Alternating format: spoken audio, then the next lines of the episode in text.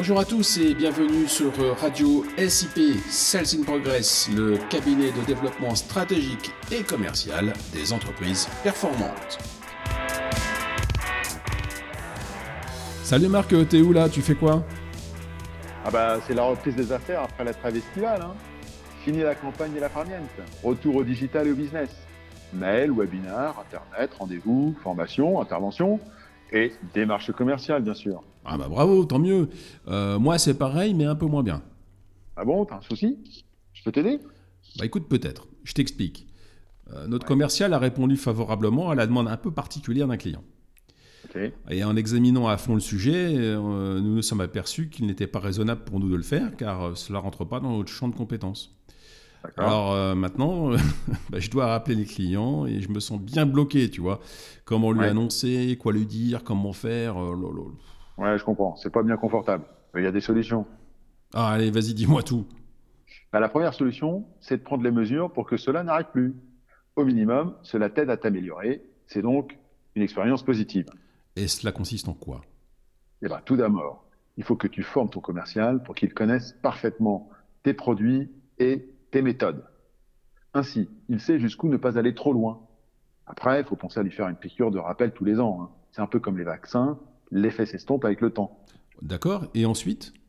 Eh bien, Ensuite, il faut que ta procédure de décision et de validation soit plus rapide, plus précise et plus claire. Bref, il faut faciliter et fluidifier la communication et la prise de décision. C'est devenu le nerf de la guerre. Les bonnes procédures apportent de la réactivité pour le client une image de qualité pour ton entreprise et de la sérénité pour tous.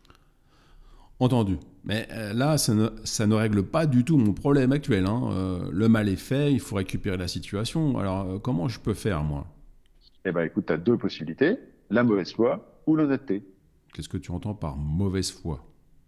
Bah, Écoute, c'est la plus simple et la plus tentante des solutions au premier abord.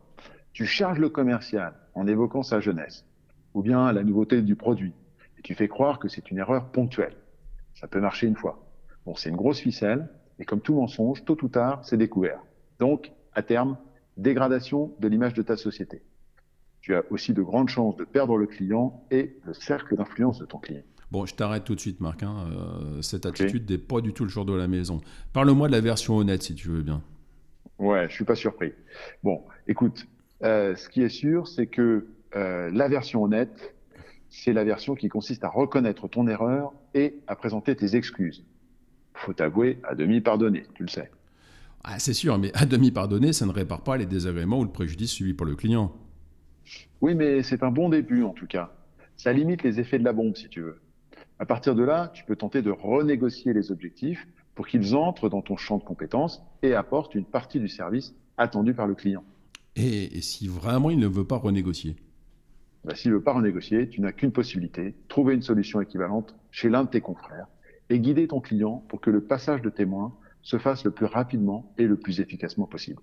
C'est une manière de limiter les dégâts et de montrer concrètement ton implication dans la satisfaction client. Bon, enfin, Marc, tu penses pas livrer le client à la concurrence, mais c'est n'importe quoi. Bah, si, si, si, si, si, si, mais si.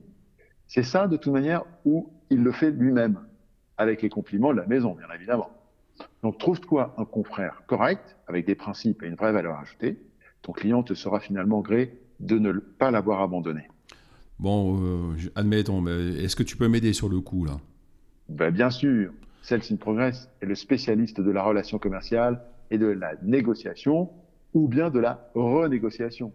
Donc prenons rendez-vous tout de suite. Je te rappelle mon numéro de téléphone, c'est le 06 34 22 31 71 ou bien tu peux aller sur le site internet www.salesinprogress.com. Merci et salut Marc. Salut Arnaud.